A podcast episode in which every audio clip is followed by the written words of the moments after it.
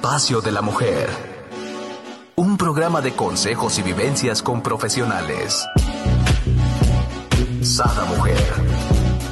Un espacio para la mujer empoderada y plena. Un espacio para la mujer de hoy. Sada Mujer. Brenda Ruiz e invitadas te harán pasar un rato agradable con información, tips y consejos para la mujer actual. Sada Mujer.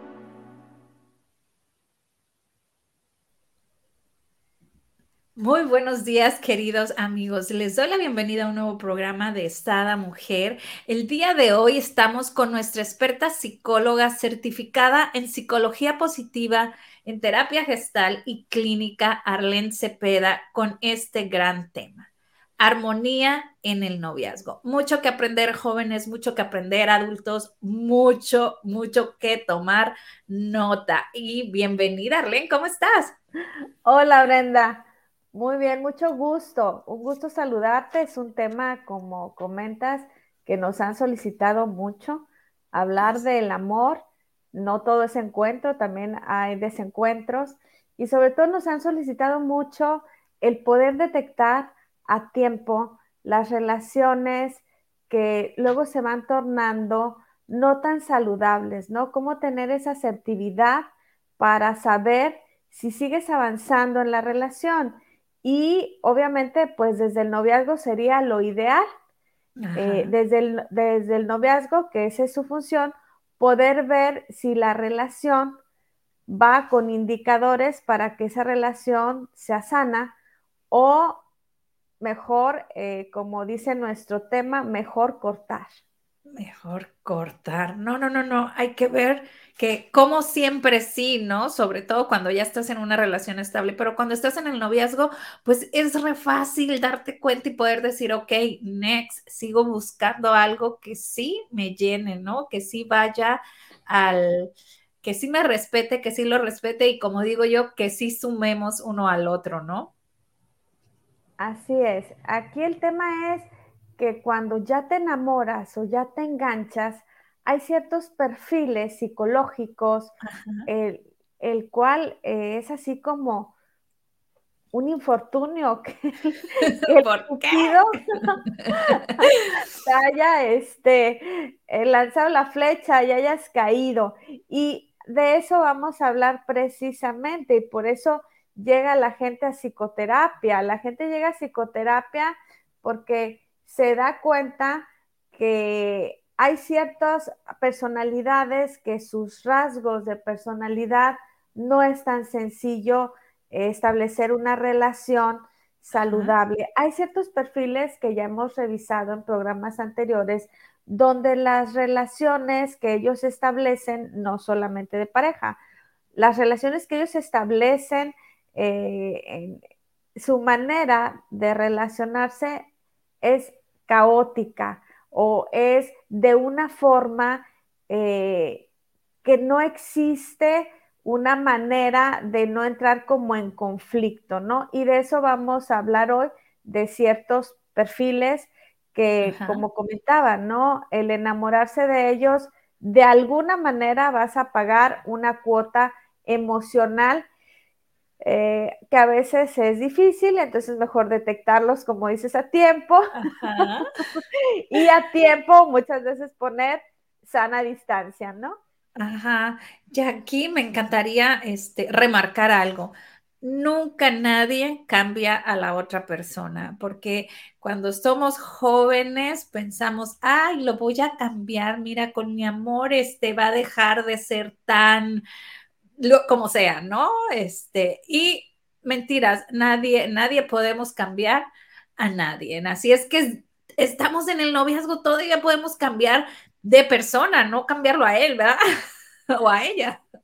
Sí, aquí ah, eh, lo importante es detectar para establecer vínculos eh, armoniosos, como es nuestro tema del día de hoy, detectar que hay ciertas personalidades que precisamente la psicología clínica, los eh, expertos sabemos que tienes que tomar mucha conciencia en un momento dado, si decides acompañar en la vida a estas personas, porque como comentaba, la cuota a pagar emocional eh, es alta y si tú ya tienes conciencia de que esto va a pasar, eh, lo vas a hacer ya con una elección más consciente. Como tú comentas, cuando estás joven, la idea del amor romántico, sobre todo del primer amor,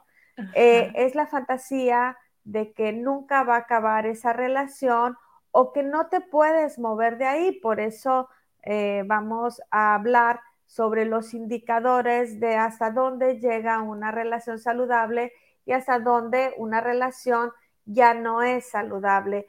Eh, y me gustaría iniciar un poquito por esta parte de cuándo el amor es saludable, porque ahorita ya eh, se ha eh, hecho como tan común, lamentablemente, establecer relaciones no tan sanas que lo saludable de repente parece aburrido o parece inclusive que no existe, porque se está volviendo como una parte cultural, digamos, o en el inconsciente colectivo, donde entre más intensa o caótica o conflictiva sea una relación, eso es como más apasionante. Entonces, cuando los chicos están en sus primeras eh, relaciones, estableciendo las, las nuevas relaciones, además de su proceso de caos que ya hemos dicho interno, cambios psicofísicos, sobre todo en el pensamiento adolescente, donde él apenas está reafirmando en su identidad. Entonces, para él muchas veces es difícil eh, tener esa capacidad de distinguir dónde es lo sano y dónde no es lo sano. Wow, me encantó esta parte, ¿no? Y, para eso es este programa, para que aprendas y tengas las herramientas para poder distinguir qué es lo sano y qué no lo es, ¿no? Y cuando eh, comentaba es necesario muchas veces eh, finalizar el, noviazgo, ¿no? Eh, ahí vamos a mencionar ahorita algunas etapas que tienes por ahí, si quieres las vamos revisando. Claro. ¿En qué consisten? Ya habíamos hablado que es un ciclo y en todas las relaciones existen encuentros y desencuentros, ¿no? Pero en las relaciones no saludables empiezan a haber más desencuentros que encuentros y eh, rupturas. Eh, y se va volviendo un ciclo y en este ciclo se vuelve ruptura, encuentro, desencuentro, reconciliación y ah, si nos vamos descuidando se va volviendo lo que conocemos como un ciclo de violencia que ya hemos platicado en algunas ocasiones, pero que ahora lo vamos a revisar en función del noviazgo. Muy bien. Y aquí la parte padre que nos comentas, ¿no? Son cuatro etapas de las cuales vas, a irnos desglosando y nosotros vamos a ir haciendo nota, ¿no? Y, poder detectar, a lo mejor, este, no las pierdan porque después cambian de novio y vuelvan a hacer su checklist. Así es. y vamos con la primera, que es tensión. Ajá. Fíjate bien, eh, lo, que nos da indicador precisamente de condiciones de bienestar que hemos hablado es tener la eh, sensación o condición emocional que cuando estamos con la persona, sobre todo en el noviazgo, es una persona que te dé paz y tranquilidad. Entonces, muchas veces en las primeras etapas o en las primeras relaciones, el sentir las mariposas en el estómago, muchas veces no distingues entre esas sensaciones psicofísicas si son realmente de agrado o son de miedo. Entonces, eso hay que ponerle mucha atención porque muchas veces se va generando un tipo de tensión en la relación que hace que empiecen a tener desencuentros. Pero ya esos desencuentros muchas veces van subiendo de nivel y esa tensión se vuelve tanta que va llevando a discusiones o rupturas o algún tipo de las violencias que hemos hablado, ¿no? Eh, a punto de poner en riesgo el vínculo. O muchas veces de ausentarse, porque también cae entre las violencias invisibles que hemos hablado, donde se da la, la, anulación del otro, en el, en el no existir, en, en promesas incumplidas, que, que, ahorita más adelante vamos a hablar de eso, el, el desconectarse, que ya hemos hablado sobre no estar en contacto y comunicación. Entonces, cuando se siente mucha tensión en la relación, muchas veces se toma esa distancia, pero no se verbaliza y hay que ponerle atención. O sea, si esas mariposas que yo siento son realmente de amor o es porque me da miedo la manera como me trata o cuando lo siento cerca, eh, la sensación que estoy sintiendo no es sana esa parte fue la que me dejó en shock. Para mí yo pensaba que las mariposas siempre era por, por amor, ¿no? Nunca pensé que pudiera ser por algún tipo de este, miedo, ¿no? Ajá, puede ser miedo y vamos a revisar ahorita más adelante algunos tipos de, perfiles que son precisamente muy seductores, que son muy avasallantes, que son muy dominantes, que las personas se sienten atrapadas así en una fantasía de que en cuanto lo vi me enamoré. No, espérate, es un, perfil, ya los hemos mencionado, o narcisista o cae en un perfil este, de alto riesgo. Puede ser un perfil violento, un perfil narcisista, un perfil eh, abusador. Y en esos tipos de perfiles hay mucha seducción y te puede enganchar o una personalidad histriónica, que esos son encantadores, te endulzan, te dicen cosas bonitas, entonces tú puedes sentir toda esa parte eh, de adrenalina, eh, pero no necesariamente tiene que ser sana. Wow. Pues nos vamos con el número dos, que habla explosión, ¿no?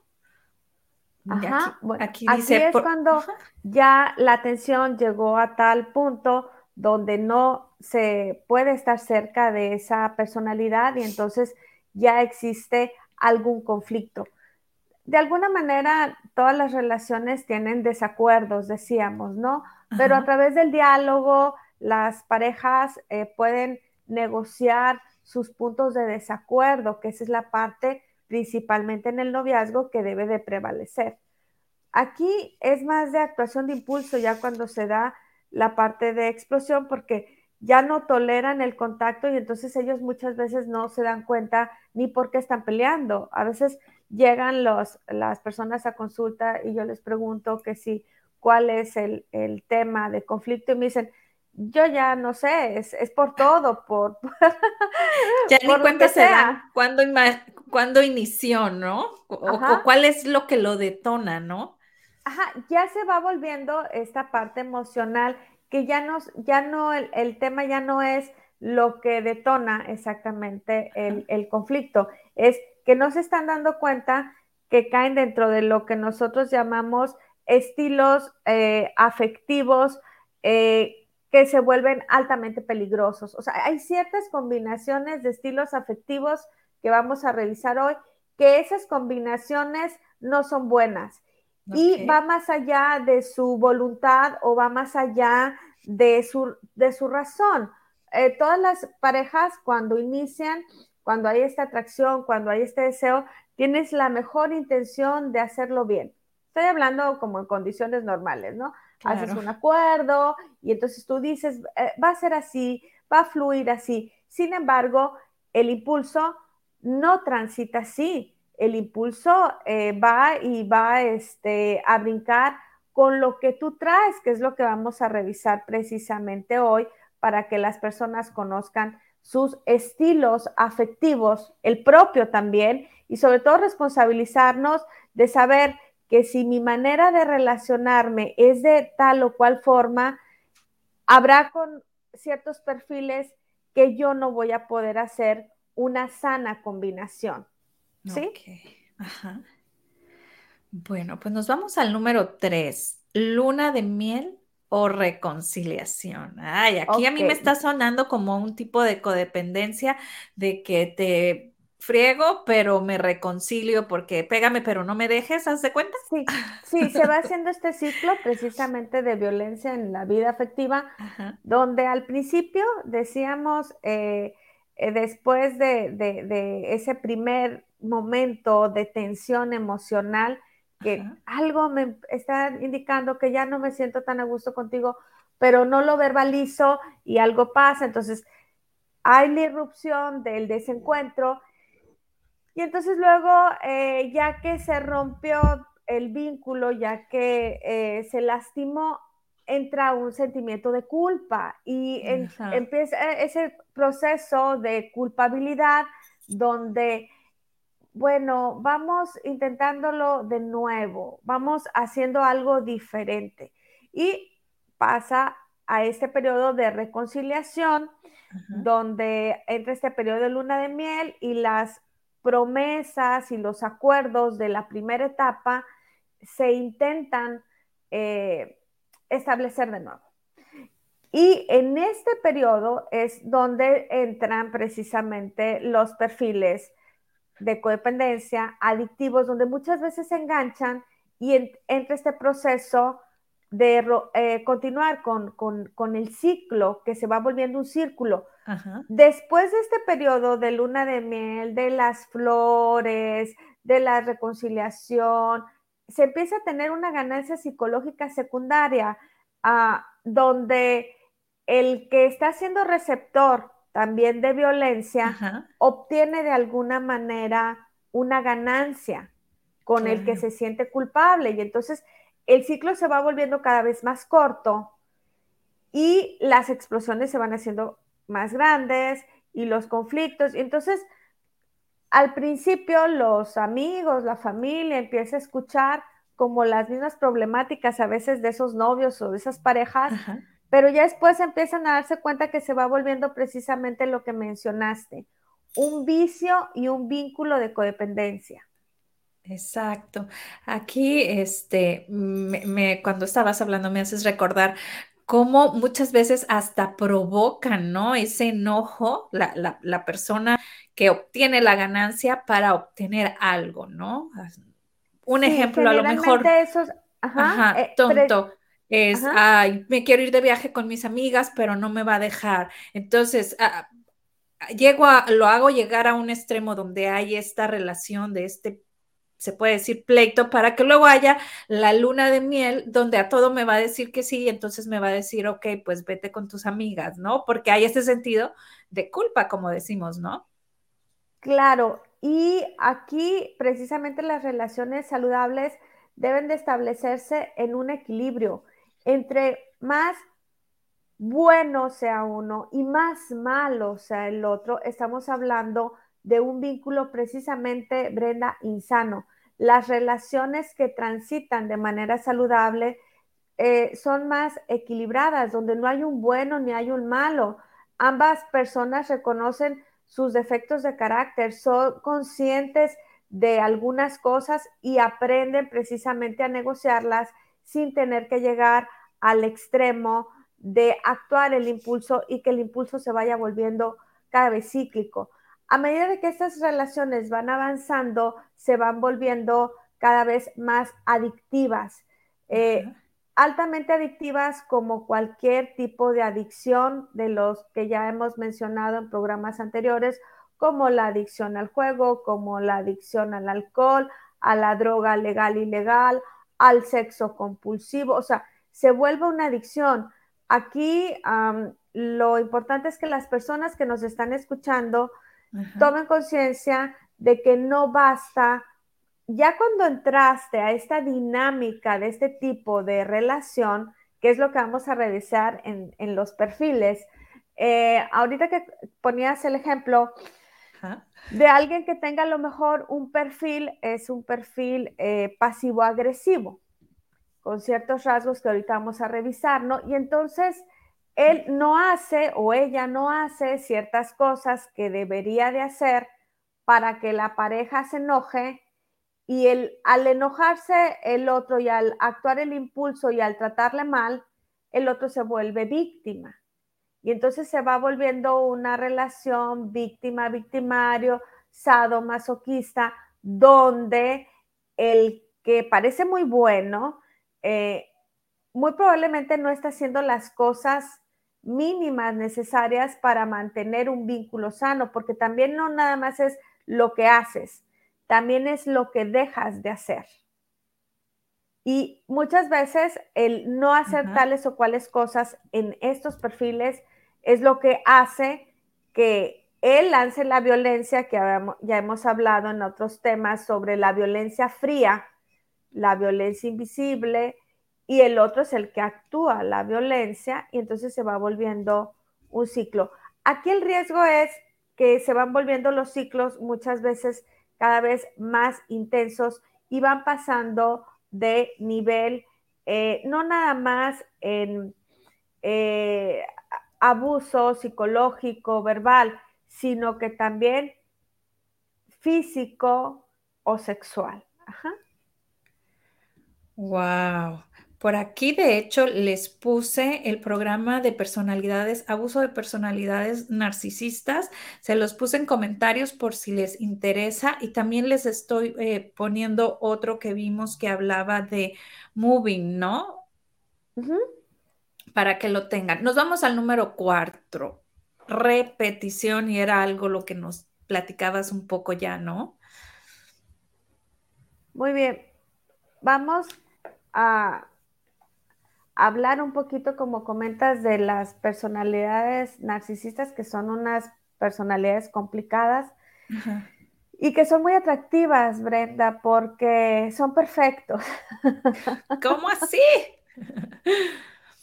O sea, la verdad es que las personalidades narcisistas eh, tienen su enganche, ¿no? Eh, las personas eh, son, son, al verlos, tienen esta parte de la seducción. Por algo, ahorita hay un documental que está teniendo éxito sobre el seductor de Tinder, ¿no? De alguna de las redes. Hay un, una película, un documental que cómo logra enganchar a mujeres inteligentes, ¿ok? Entonces vamos a hablar un poquito de estos rasgos, de por qué estas personalidades eh, logran eh, tener enganchadas a las personas, ¿no? Y un punto que ya hemos mencionado en programas anteriores es que ellos muestran una eh, superioridad y muestran una grandiosidad que es un imán y que atrapa a los demás porque son muy cuidadosos en la imagen, en lo que muestran. Ellos tienen en su patología una manera de engrandar sus logros y los maximizan pero tienen esa habilidad de convencernos en esa aparente grandiosidad, ¿no? Otra característica de las personalidades narcisistas es que, mm, o sea, ¿cómo los puedes detectar? Bueno, además de que son eh, como muy arregladitos y visten muy bien y son muy perfeccionistas, ellos tienen una parte que en su discurso, las personas, si, si ponen atención a su discurso, muchas veces ellos no están tan conectados.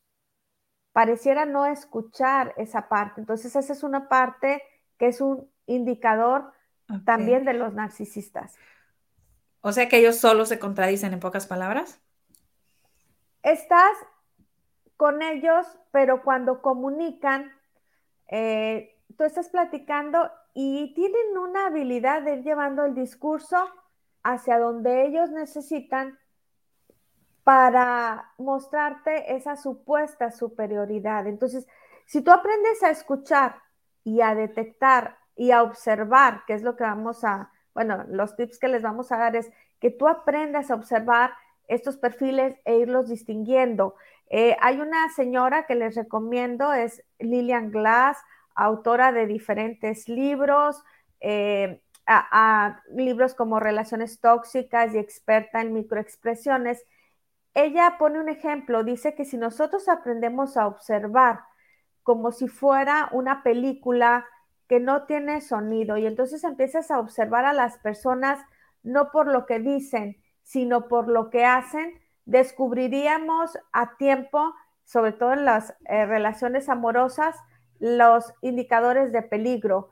Ella pone un ejemplo de una personalidad narcisista que ah, llega a una empresa en uno de sus libros y menciona que el, ejecutivo sabía que esta chica tenía, que lo iba a poner en problemas, ¿no? Era una chica de perfil histriónico, muy encantadora, es esa gente que en cuanto te conoce te dice amor, cariño, te dice cosas muy, muy, muy dulces, ¿no? Entonces, la, la experta le dice, lo va a meter en problemas. Ella es, todo eso que es, no es en realidad.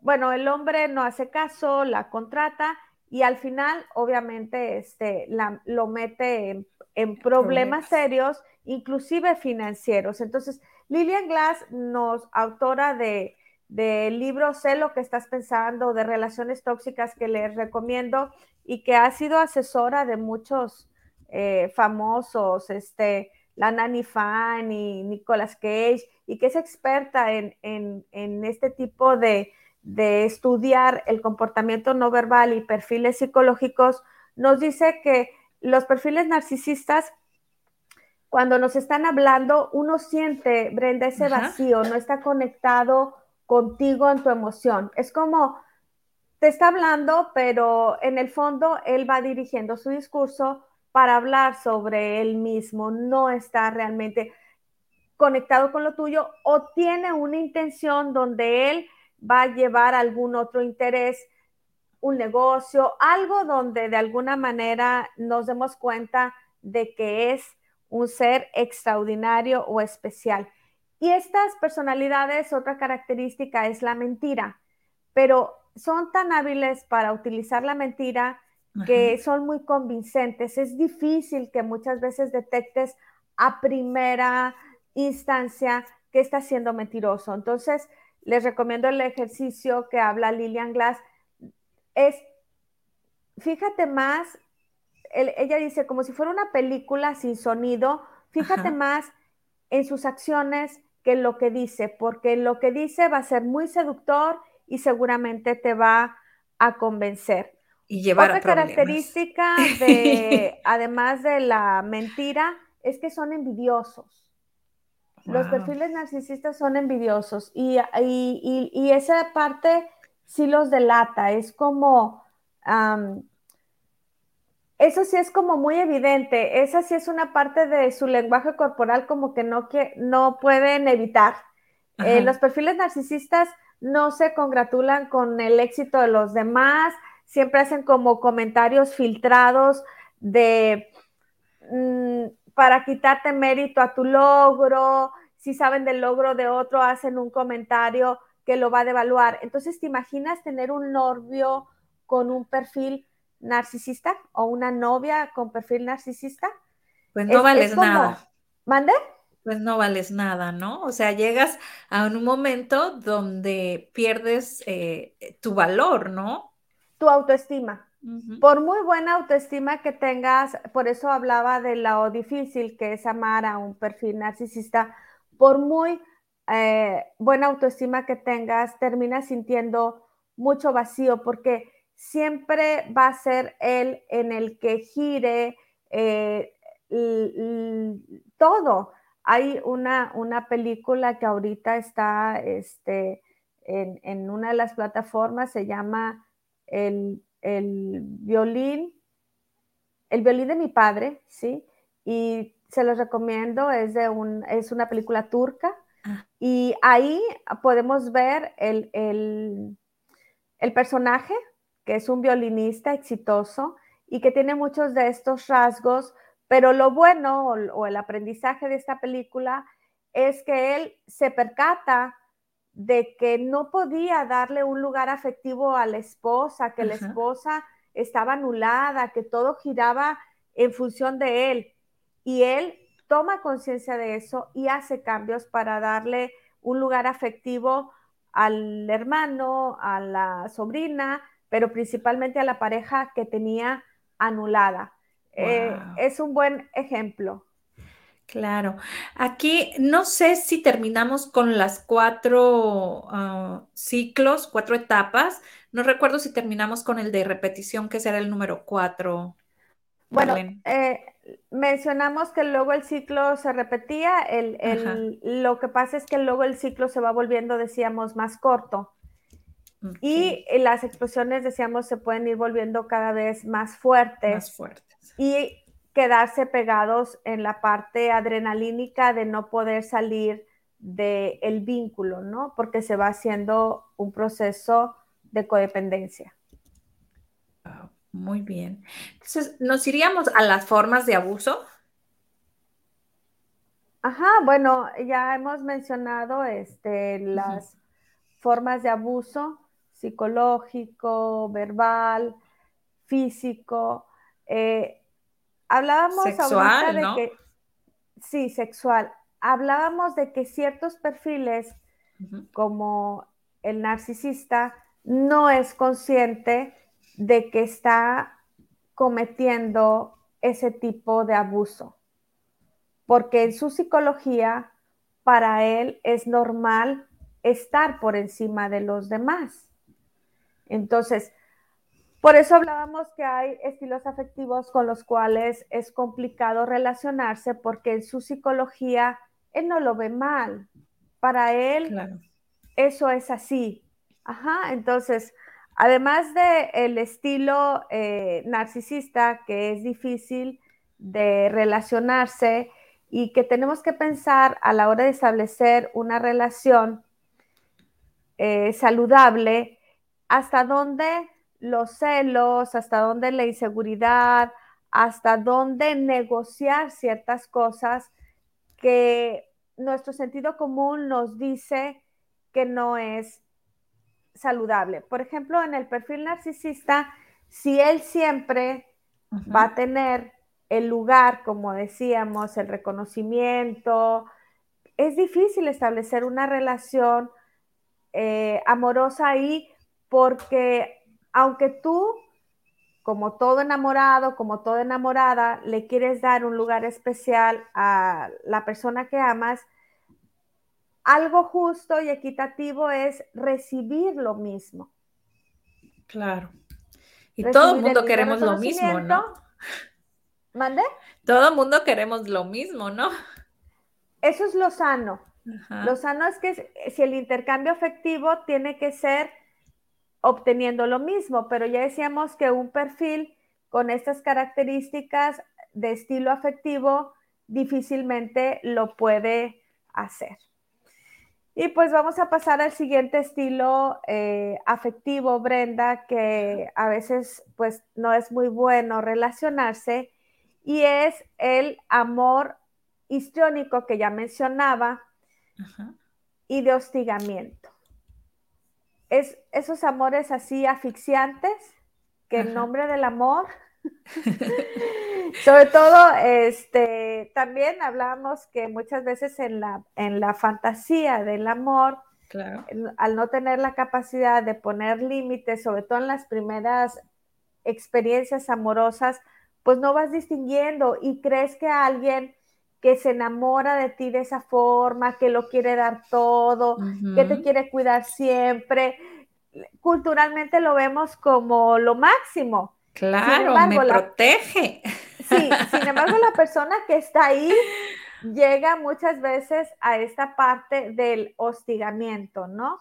ese tipo de alma gemela que desde que te vio te quiere cuidar y, te atrapa y, te, quiere participar en todos los aspectos de tu vida, llega a caer en esta eh, clasificación de personalidad histriónica hostigante.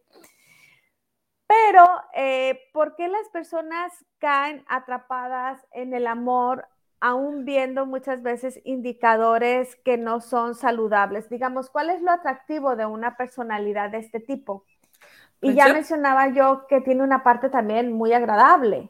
Así como el, narcisista, ya habíamos dicho, es así como, qué suerte tienes que yo sea este, La tu novio, tu novia.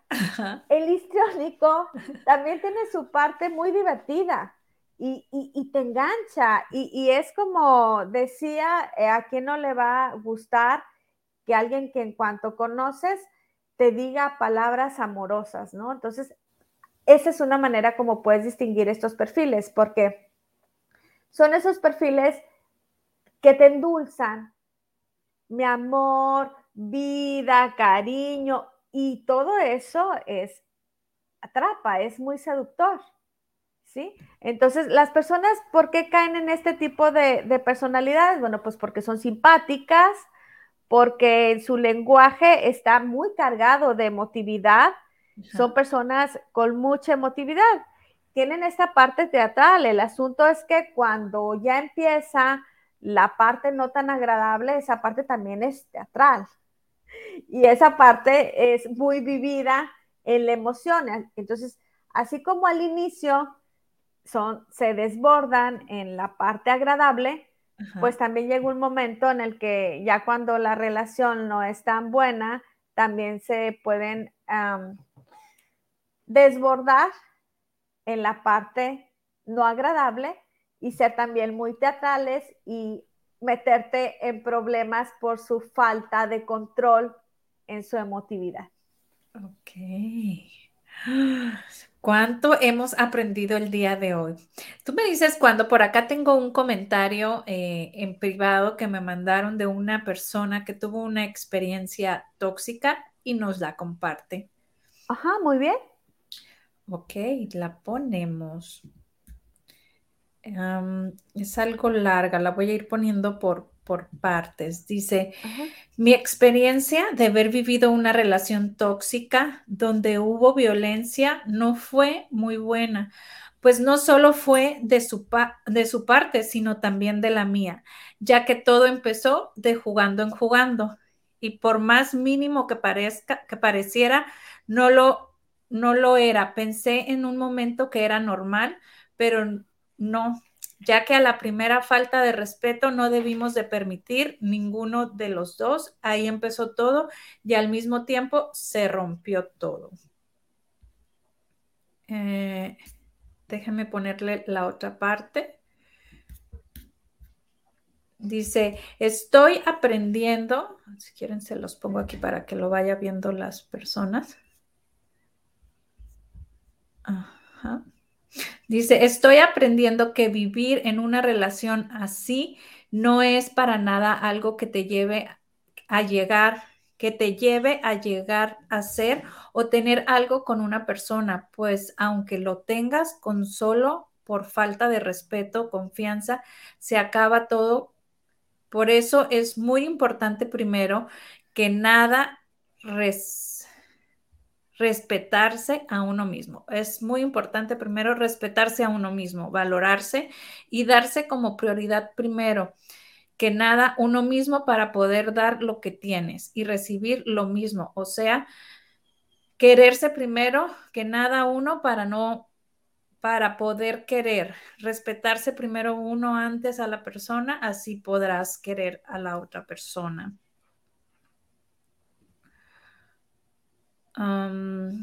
Es algo largo y no se pudo pasar todo, pero le sigo leyendo aquí. Dice, respetarse primero uno antes a la otra persona y sobre todo es que realmente quiere para sí mismo y no depender de nadie. Y por el más mínimo foco rojo que vea, ahí es. Y saber retirarse a tiempo, no depender de nadie, ni no de uno, sino de uno mismo. Y que no por dar mucho, esperar recibir lo mismo, sino dar lo que somos sin esperar nada a cambio. De los demás solo dependemos de nosotros mismos, de nadie más.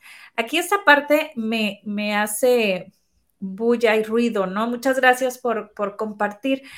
Este, eh, realmente todo empieza como un juego, ¿no? De, eh, un juego, por ejemplo, había, habíamos dicho abuso físico entonces empiezas a empujar a la persona, ¿no? O empiezas a darle un zape a la persona. Estás jugando, ¿no? Y la otra te devuelve el zape.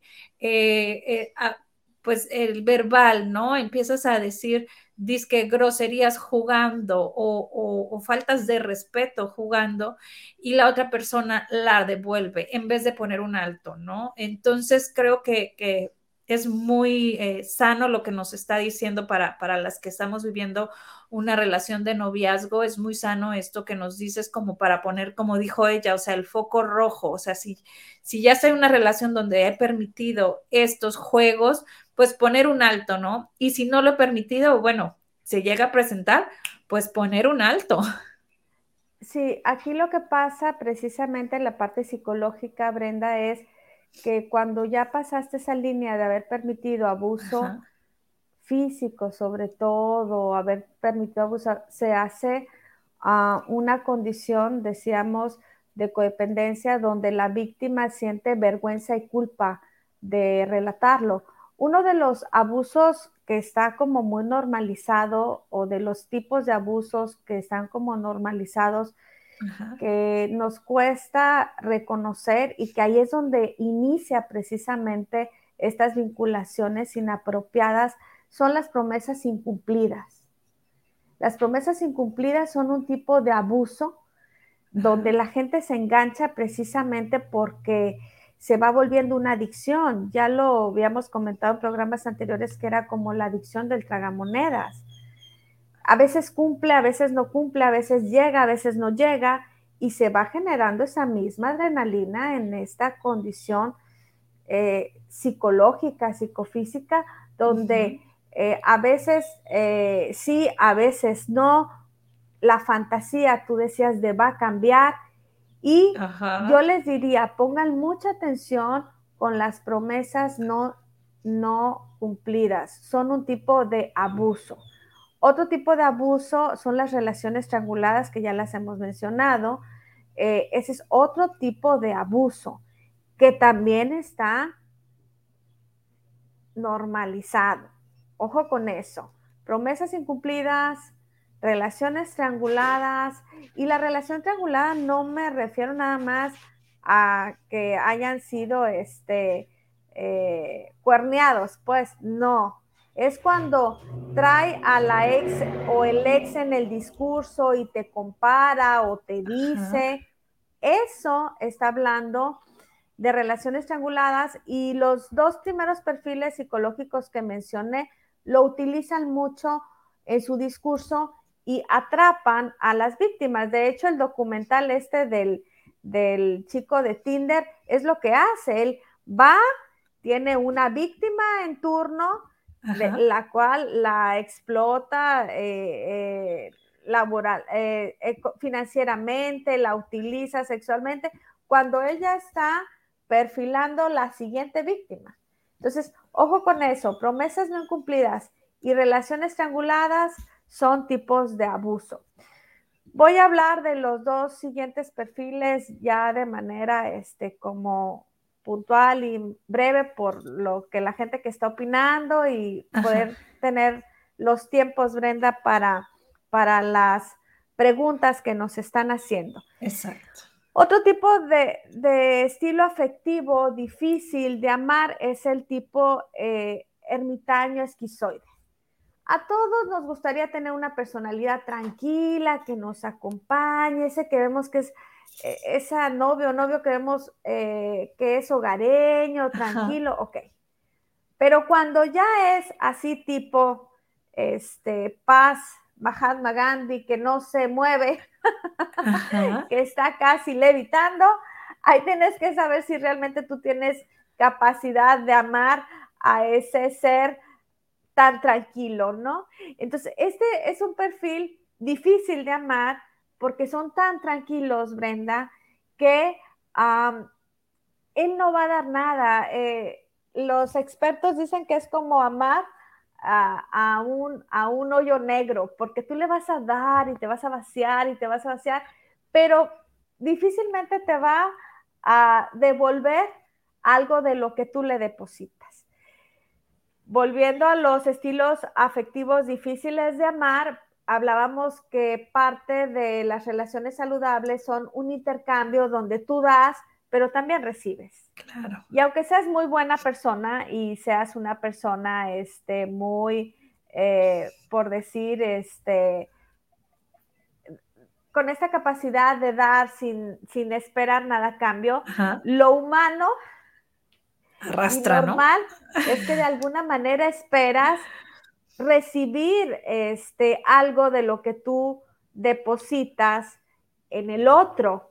Entonces, por eso este perfil, que son perfiles muy tranquilos, eh, son personalidades que les cuesta relacionarse con los demás y les cuesta el intercambio social y afectivo, pues caen dentro de la clasificación de los perfiles difíciles en las relaciones amorosas.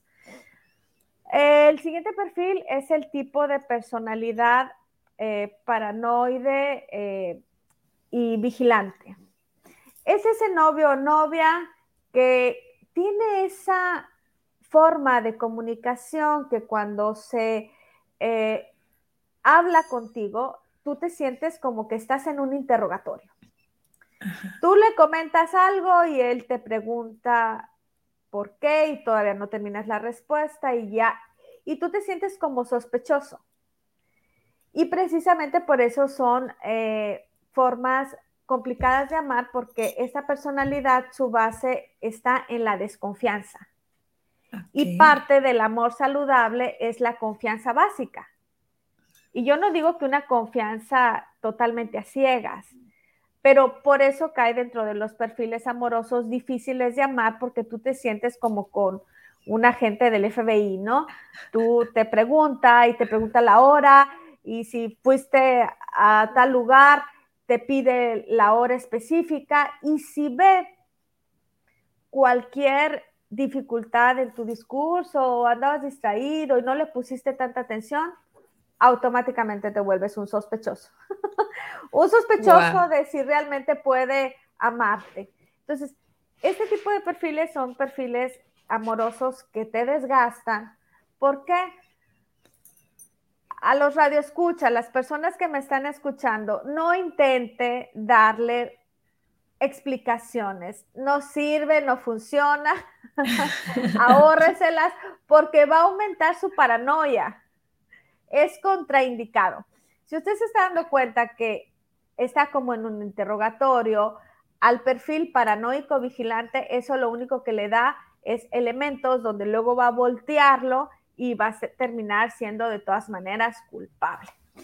Entonces, por eso es un perfil difícil de amar, porque el, paranoico, eh, aquí podemos poner ejemplos, así como hemos puesto ejemplos de películas, es un buen ejemplo, la película de Durmiendo con el enemigo. Prepárese, si usted ya eligió un estilo paranoico vigilante, prepárese para convivir en un campo minado. O sea, de todo eh, eh, eh, eres este, sospechoso, estás vigilando y entonces por eso estos perfiles son difíciles de amar. Me hiciste acordarme de mi hermana. Yo le decía que yo dormía con el enemigo. dormía con mi hermana, pues, pero porque era de cómo acomodaba la toalla, cómo acomodaba, ¿no? Diferentes cosas, dice yo. Todo frenteado. Ajá, duermo con el enemigo igualito, decía yo. Bueno. Te quiero mucho, hermana. Sabes que es bromita. Bueno, los perfiles obsesivos para allá voy, ya vamos a cerrar con dos, así vamos a hablarlos de manera general. Los perfiles obsesivos, compulsivos, también es una forma de amar difícil porque todo quieren controlar. Y si algo pasa precisamente en el amor, Brenda, ahorita que hablabas que conviviste con una personalidad con rasgos de este orden y tener todo acomodado, en el amor lo que lo que tienes que tener certeza es que no puedes controlar al otro. Claro. ¿Sí? No, no lo puedes controlar. Entonces, estar bajo también el, efecto, este, eh, enamorarte de un obsesivo compulsivo, también es una cuota alta. ¿Por qué? Porque él va a querer estarte controlando, eh, no le muevas sus tiempos, tú te tienes que someter a su agenda, tú te tienes que someter a, sus planes, porque tú tienes que adaptarte a sus tiempos. Entonces, ese es un tipo de perfil también este, complicadito en la forma de, de amar. Y por último, vamos a hablar de un perfil que ya hemos mencionado aquí, que cae entre los trastornos de personalidad antisocial que son los TPA, que son los, los trastornos de personalidad este, antisocial, que son el, perfil eh, de la personalidad violenta. Y ese es uno de los perfiles, obviamente, este, que mencionábamos, donde pueden cometer abuso eh, físico, sexual. Y ahí están eh, una personalidad difícil de amar y también peligrosa, porque ah, nuestro siguiente programa que vamos a hablar de estos perfiles sobre el abuso eh, sexual, son los perfiles que caen dentro de los perfiles de violadores, de los perfiles de golpeadores, y estos tipos de perfiles ocupan un tipo de atención psicológica y especializada todavía más complicada. Yo creo que aquí es ah, la parte donde hay que tomar mucha conciencia a la hora de estar vinculado con una personalidad de perfil antisocial. Las otras personalidades que hemos mencionado, sobre todo las personalidades eh, límite, que son caóticas, que ellos se pueden poner en riesgo, ellos, pero acá eh, este tipo de perfil es como el grado más alto, donde sí su nivel de impulsos es tan nulo que ellos sí eh, pueden ejecutar acciones donde te pueden poner en riesgo de vida. Y cuando ya existe como la radio escucha que nos compartía su experiencia de haber sido receptora de violencia física, cómo ella reproduce y ella misma también ya estaba aprendiendo a entrar a esta dinámica de me golpeas, te golpeo, ¿no? Entonces, anular ese tipo de vinculación no saludable cuando ya nos dimos cuenta de que la relación no está siendo equitativa, gratificante, de crecimiento, pues es mejor eh, finiquitarla. Eh, tú decías al inicio del programa, hay ciertos perfiles que no tan fácil van a cambiar, inclusive estando en tratamiento. Entonces, los a cuáles hay que decir ah, es mejor no, el tipo de amor dubitativo, que ya hablábamos de los eh, perfiles esquizoides, son esos que te dejan un vacío porque no están convencidos. Siempre están dudando de si dan más o menos porque siempre están en esta ambivalencia. Entonces, tanto el amor dubitativo, que es el amor ambivalente, que caen estas clasificaciones de los eh, perfiles esquizoides, ermitaño, ese siempre está dudando y nunca está convencido de si tú realmente eres el amor, perdón, duda y no se entrega. Otro es el perfil, decíamos, eh, narcisista, paranoico, vigilante y por último sería el pendenciero violento, los cuales son perfiles que no les recomiendo y que si ustedes ya se dieron cuenta de estos indicadores, yo creo que es mejor buscar otra opción de estilo afectivo amoroso. Wow. Mucho, mucho eh, información muy valiosa que no debemos tirarla a la basura. O sea, no que entre por aquí y salga por acá. En realidad nuestras vidas pueden cambiar si tomamos eh, conciencia de esto que nos acaba de decir Arlene. Y sobre todo, como dijo nuestra radio escucha que nos compartió, es ver esos focos rojos, ¿no? Ver esos focos rojos. Se nos acabó el tiempo, sé que hay un cuestionario, me gustaría poderlo poner aquí, Arlene, en, las preguntas para que la gente lo, lo vea. Por aquí dice ah, María, un tema muy interesante, muchas gracias. Saludos, María, gracias. Ajá. Y dice Raúl, excelente tema, felicidades. Saludos, Raúl, muchas gracias por escucharnos. Entonces, no sé si me permitas dejar lo que vienen siendo las preguntas en los comentarios. Sí, claro que sí, eso es como un test donde si ustedes contestan algunas de esas preguntas, saben que están en un tipo de vinculación inadecuada. Oye, me encantó porque yo viví una codependencia, entonces fui y, las leí y pues en más de tres cae. Y dije yo, ups, creo que me salvé a tiempo. Tuve capacidad de moverme, decir Claro. Claro, y de eso se trata, Brenda. Muchas gracias a todos. Este, nos han pedido seguir trabajando estos temas eh, para, para evitar precisamente eh, relaciones inadecuadas. Y el tema siguiente, vamos a seguir continuando hablando de estos perfiles. Hoy cerrábamos con el perfil pendenciero violento. Decíamos que estos son los que pasan todas las líneas de lo socialmente aceptado. Y vamos a hablar un poquito la siguiente vez que nos veamos de la parte psicológica profunda, porque ellos encuentran placer en abusar físicamente, humillar a las personas o abusar sexualmente. Así es, eh, un súper tema que tendremos el próximo mes. Por aquí nos dice Saúl, Raúl, saludos. Saludos, Saúl. Y este, pues muchísimas gracias por vernos, por compartirnos. Descarguen la app, recuerden que ya hay Sada Radio. Y también les recuerdo que si usted gusta contactar a nuestra queridísima psicóloga terapeuta, Arlene, lo puede hacer mediante su red social, Arlene Adriana Cepeda Zamora. No, ¿sí? ¿Lo dije bien?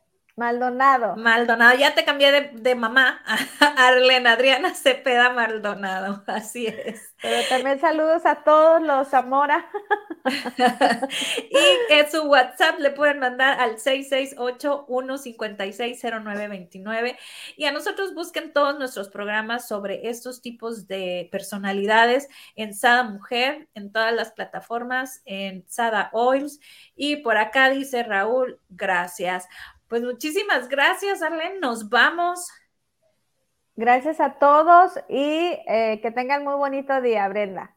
Excelente día, bendiciones. Y vamos con esta canción hecha para ti, mujer. Ya un año en Sada Mujer.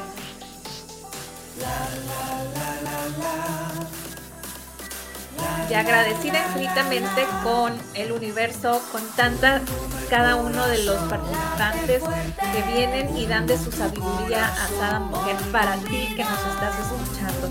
Todos los programas son hechos para ti Si es que eres especial, tú que nos escuchas.